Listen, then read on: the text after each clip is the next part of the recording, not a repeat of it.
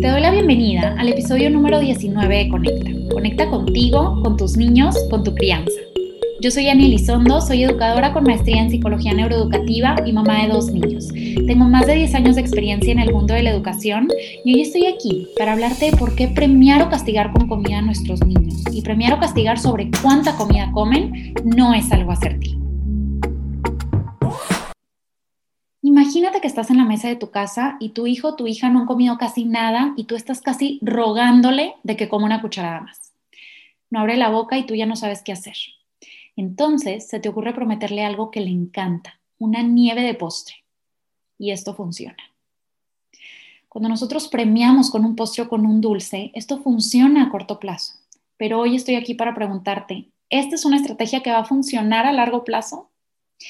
En los episodios pasados hemos estado platicando sobre premios, sobre castigos, sobre límites, sobre consecuencias. Y una de las dudas más comunes y más frecuentes tienen que ver con la alimentación. Específicamente en el episodio pasado sobre consecuencias recibí muchísimas dudas y de hecho aquí tengo anotadas unas para platicártelas. Una mamá me preguntó, bueno, ¿y qué consecuencia le puedo dar si no se acaba su comida? Otro mensajito decía, pues nosotros íbamos a desayunar y luego íbamos a ir al parque, pero ella no quiso desayunar. Entonces, pues no la voy a castigar, pero ¿qué consecuencia le puedo dar? ¿No vamos al parque? Y otra mamá me dijo, es que mi hijo no quiere comer de todas las opciones que le doy. ¿Qué consecuencia le puedo dar? En algún momento de la vida a alguien se le ocurrió usar la comida chatarra como premio y en algún momento de la vida a alguien se le ocurrió pensar que si los niños no se acaban la cantidad de comida que nosotros como adultos queremos que coman, entonces hay algo mal en ellos. Y si nosotros no queremos castigarlos, pues entonces una consecuencia lógica sí les deberíamos de dar. La verdad es que yo no tengo idea de a quién se le hayan ocurrido estas cosas, pero definitivamente todos nosotros lo venimos arrastrando generación tras generación, al grado de que ya lo normalizamos. Y muchos de nosotros hemos pensado frases como, ay, pues ¿qué tiene de malo darle una paleta para que se sienta mejor? Hasta el pediatra se la da después de la consulta, ¿no? O es que no se puede parar de la mesa si no se termina su plato, tiene que comer bien.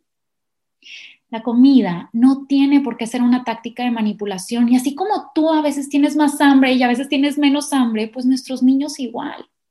Yo creo que ya es hora de dejar de usar la comida como parte de nuestras herramientas de crianza y por eso hoy escogí este tema para este episodio, para platicarte todo sobre esto. Y la verdad es que sí son un montón de dudas y un montón de comentarios que son completamente válidos, que me han estado llegando sobre este tema, al grado de que ya hice cuatro tipos de clasificación de cómo por lo general se usa la comida como parte de la crianza. Y hoy quiero empezar este episodio platicándote sobre cada uno de estos tipos de clasificación. Así tú te vas a poder dar cuenta si lo has pensado, si lo has usado, si lo has escuchado. Y así vamos a poder ser más conscientes y así vamos a poder saber sobre qué tenemos que trabajar cada uno de nosotros. Y bueno, el primer tipo de clasificación es cuando vemos la comida como una obligación. ¿Y quién no ha escuchado frases como estas? Mira, no desperdicies la comida, acábatelo o no vas a crecer. ¿Sabes cuántos niños no tienen que comer y tú aquí dejando tu plato a la mitad? Ándale, mira, abre la boca, otro pedacito más, ¿sí? Uno chiquito, uno chiquito. Cuando nosotros obligamos a los niños a limpiar sus platos, puede parecer algo bueno, puede parecer que los estamos nutriendo, que les estamos enseñando buenos modales, pero realmente esto les enseña a ignorar las propias señales de su cuerpo de saciedad. Esto interfiere con su capacidad natural para regular su alimentación. Y a la larga, claro que tiene efectos. Los niños empiezan a comer cuando no tienen hambre o simplemente no les van a gustar los alimentos que nosotros estemos presionando demasiado. ¿Cuántas veces nos ha pasado a nosotros que crecemos y nos damos cuenta de que siempre sí nos gustaba esa verdura o esa fruta que siempre pensamos que odiábamos?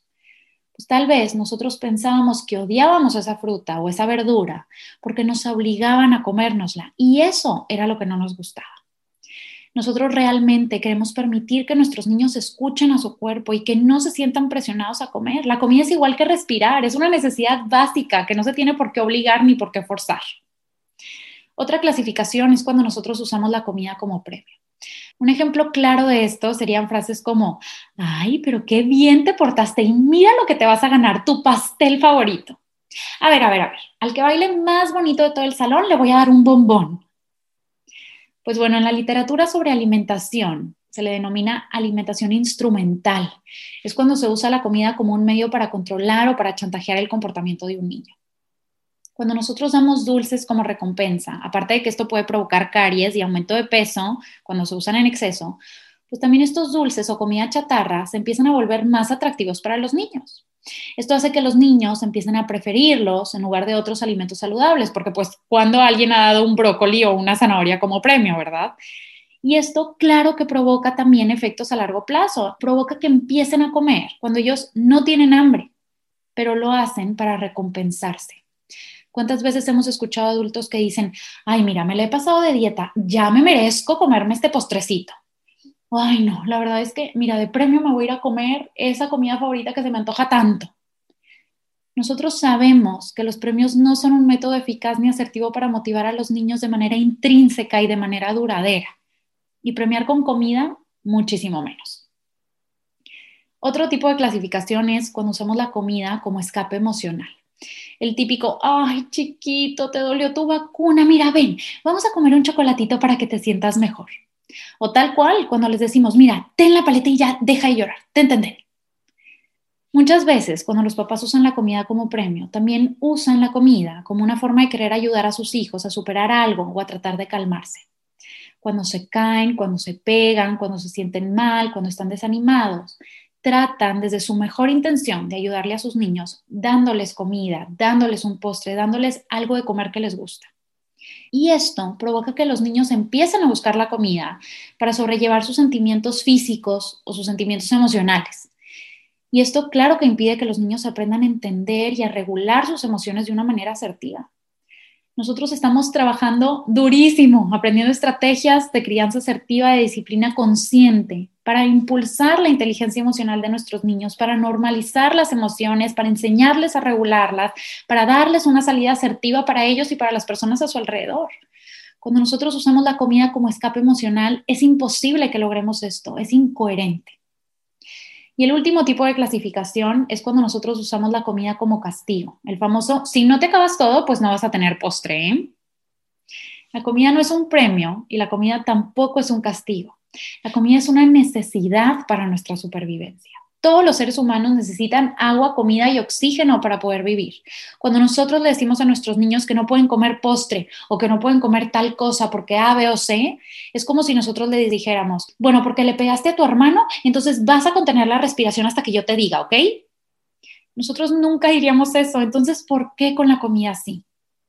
Según el Departamento de Servicios para la Familia y Protección de Texas, en Estados Unidos, hay estudios que han demostrado que cuando los alimentos se usan como castigo, pierden su significado como parte necesaria en nuestras vidas. Nosotros podemos enseñarle a nuestros niños que la comida es una necesidad, al igual que el aire, al igual que el agua. La comida no es un premio, no es un castigo, no es una amenaza. Y terminando este episodio, quiero que tú tengas una perspectiva transformada y asertiva de por qué nuestros niños no deberían de recibir comida solo porque han hecho algo bueno. Nuestros niños no deberían de recibir comida cuando se sienten tristes o desanimados. Nuestros niños no deberían de ser castigados con la falta de comida. Hoy, después de generaciones enteras que nos tatuamos todas las frases que te acabo de decir, vamos a empezar a entender que la comida es una necesidad y no una herramienta de manipulación y mucho menos una herramienta de crianza. Y claro que todo esto tiene una explicación fundamental en la ciencia. A ver, ¿qué pasa cuando nosotros les enseñamos a nuestros niños que la comida como los dulces, las galletas, los helados, las papitas no son buenas para ellos y les tratamos de enseñar hábitos alimenticios saludables? Pero luego, cuando hacen algo bueno, nosotros de premio les damos algo malo. Ese es un mensaje completamente confuso e incoherente para el cerebro. Según el Centro Médico de la Universidad de Rochester, cuando nosotros damos dulces, papitas o refrescos como recompensa, hace que nuestros niños coman estos alimentos en exceso. Y lo peor, interfiere con su capacidad natural para regular su sentido de saciedad. Y esto mismo también los hace comer cuando no tienen hambre, para recompensarse a sí mismos, porque pues, ¿quién no va a querer autopremiarse con algo tan bueno que le dan sus papás cuando se porta tan bien? Es un trofeo que claro que van a querer. Nuestros niños empiezan a valorar los dulces más que la comida sana, porque eso es lo que les dan de premio. En el diario oficial de la Asociación Dietética Británica también se demostró que los niños que fueron alimentados instrumentalmente, en esta manera como de manipular, castigando, premiando con alimentos, a comparación de los que no fueron educados de esta manera, pues fueron menos propensos a probar una verdura que se les ofreció repetidamente cuando no había recompensa. Y claro, porque su cerebro piensa, pues esta verdura es tan mala que mi mamá me tiene que dar un postre de premio para comérmela, pues si no me dan un premio, ¿por qué la voy a probar o por qué me la voy a comer? También en un estudio del 2003 en Eating Behavior se preguntó a 122 alumnos sobre sus hábitos alimenticios actuales siendo adultos, junto con sus recuerdos sobre la comida de cuando eran niños. Los adultos que recordaban que sus papás usaban la comida para controlar el comportamiento mediante recompensas y castigos, resultaron ser más propensos a usar la restricción dietética y a comer en cantidades desmedidas. Y en un segundo estudio en el 2014, con 165 estudiantes de universidad, se demostró que los niños que fueron educados con alimentación instrumental tenían más probabilidades de comer en exceso en respuesta a las emociones negativas este comer emocionalmente o querer hundir sus emociones en la comida. Y así como estos, hay muchos estudios más. Entonces, ¿qué podemos hacer? Para empezar, si escuchaste esta primera parte del episodio y entraste en pánico, pues lo primero que te voy a invitar a hacer es respirar. Acuérdate que todos hacemos lo mejor que podemos con lo que tenemos. Hoy ya sabemos algo más, hoy ya conocimos estos estudios, hoy ya vamos a conocer herramientas nuevas y mejores para poder educar mejor. Entonces, vamos a aprender cuáles son las herramientas que sí son asertivas para poder empezar a aplicarlas desde hoy. Nosotros, ¿qué le podemos enseñar a nuestros niños respecto a la comida?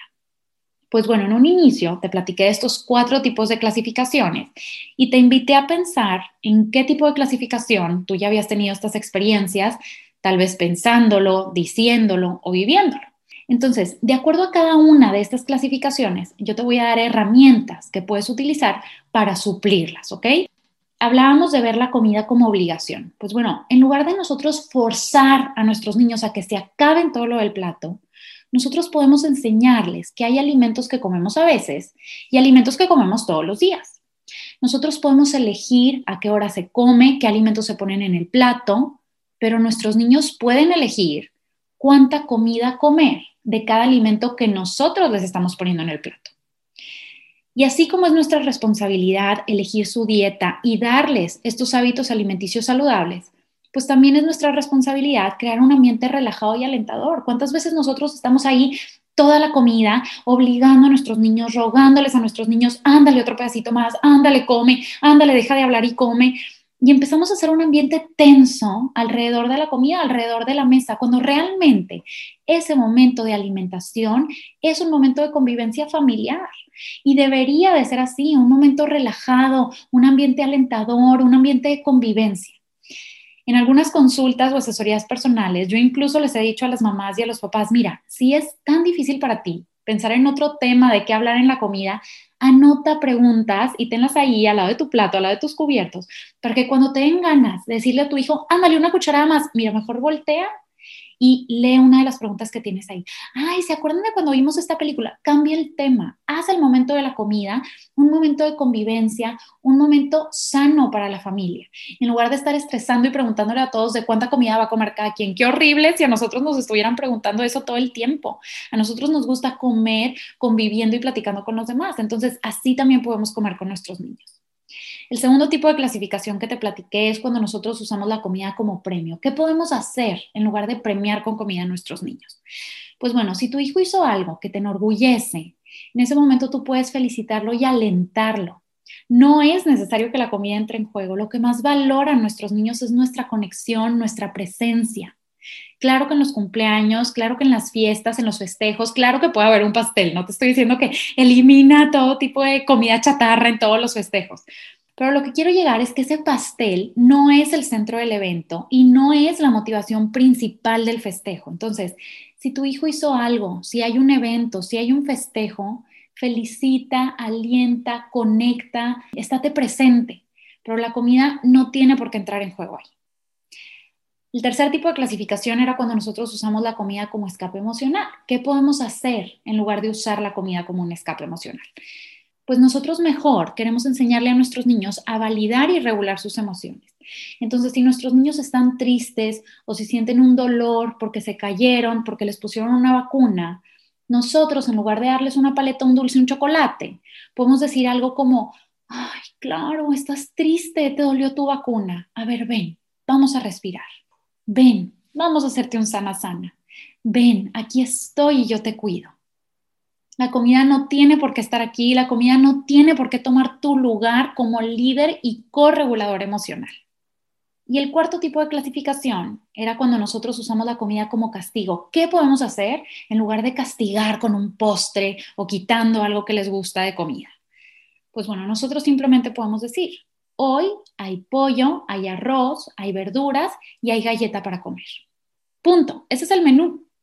No pongamos el postre en un pedestal inalcanzable que se da como premio o se quita como castigo si el niño no come lo que yo digo. Dejemos que nuestros niños aprendan a regular su apetito. Hay familias que incluso ponen en el mismo plato desde el principio el postre, así como ponen la grasa, la verdura, la fruta, la proteína, ponen ahí también de una vez el postre de la comida. Acuérdate que en un plato lo que se sirve y la cantidad de lo que se sirve lo vamos a definir nosotros. Mejor yo te invito a que le pongas un poquito de cada cosa y si se termina todo, pues tú puedes decidir de qué y cuánto más darle, dándole prioridad, por supuesto, a los alimentos nutritivos. Entonces, vamos a entender que las herramientas y las estrategias que vamos a aplicar a partir del día de hoy es que el momento de la comida sea un momento de convivencia, sea un momento relajado, sea un momento alentador, sea un momento en donde la comida no se premia, ni se castiga, ni se regula, ni se usa para esconder las emociones, sino que la comida es una necesidad básica y que nosotros vamos a decidir qué le damos de comer a nuestros niños, pero ellos van a tener la libertad de decidir qué se comen primero o de qué se comen más o de qué se comen menos. Y eso es algo completamente sano para su desarrollo. Desde ahí les estamos enseñando a regular sus propias necesidades, a regular su propia ingesta calórica. No queramos que después aprendan a regular su comida, aprendan a hacer dietas o tengan más bien que hacer dietas porque no saben controlar cuánto comen desde hoy podemos empezar a enseñárselos.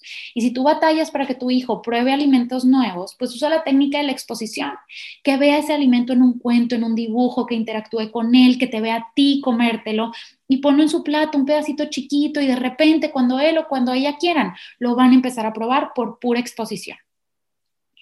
Todo esto que acabamos de platicar se une perfectamente a nuestras claves de crianza. La primera, nosotros educamos pensando en qué adulto queremos que se convierta nuestro hijo para desde hoy darle las herramientas y las experiencias que necesita para lograrlo.